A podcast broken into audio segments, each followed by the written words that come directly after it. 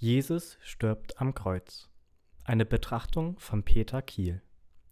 Und zur sechsten Stunde kam eine Finsternis über das ganze Land bis zur neunten Stunde. Und zu der neunten Stunde rief Jesus laut, Eli, Eli, lama asabtani.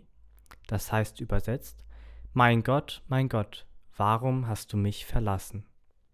Und einige, die dabei standen, als sie das hörten, sprachen sie, siehe, er ruft den Elia. Da lief einer und füllte einen Schwamm mit Essig, steckte ihn auf ein Rohr, gab ihm zu trinken und sprach, Halt, lasst uns sehen, ob Elia komme und ihn herabnehme. Aber Jesus schrie laut und verschied. Und der Vorhang im Tempel zerriss in zwei Stücke, von oben an bis unten aus. Der Hauptmann aber, der dabei stand, ihm gegenüber und sah, dass er so verschied, sprach, Wahrlich, dieser Mensch ist Gottes Sohn gewesen. Markus 15, Vers 33 bis 39. In dem sterbenden Jesus am Kreuz gibt sich Gott zu erkennen und widerspricht damit zugleich allen Vorstellungen, die wir Menschen uns von Gott machen mögen einen lieben älteren Herrn, der für alles Verständnis hat, was wir in unserem Leben so anstellen, oder ein überaus großes Wesen, dem man sich unterwerfen muss, oder ein großer Pädagoge, der immer genau aufpasst, was wir tun.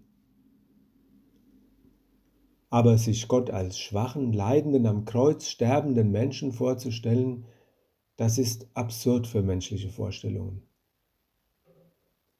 Der lebendige Gott knüpft nicht an unsere menschlichen Ideen von einem höheren Wesen an, wenn er sich uns vorstellt, sondern er durchkreuzt diese menschlichen Vorstellungen im wahrsten Sinne des Wortes.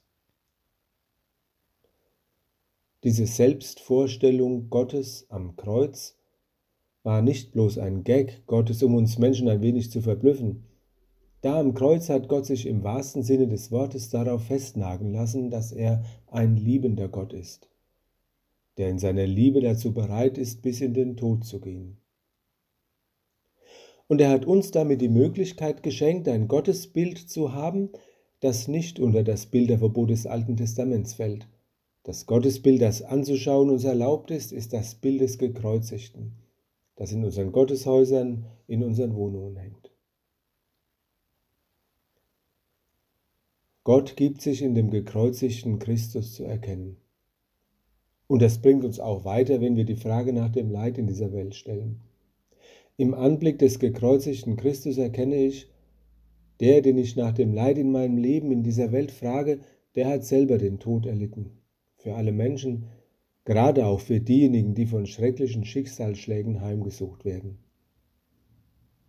Diesem Gott, der sich so zu erkennen gegeben hat, dem traue ich es zu, dass er mir einmal erklären kann, welchen Sinn all das Schreckliche und Unbegreifliche in meinem Leben und in dieser Welt gehabt hat.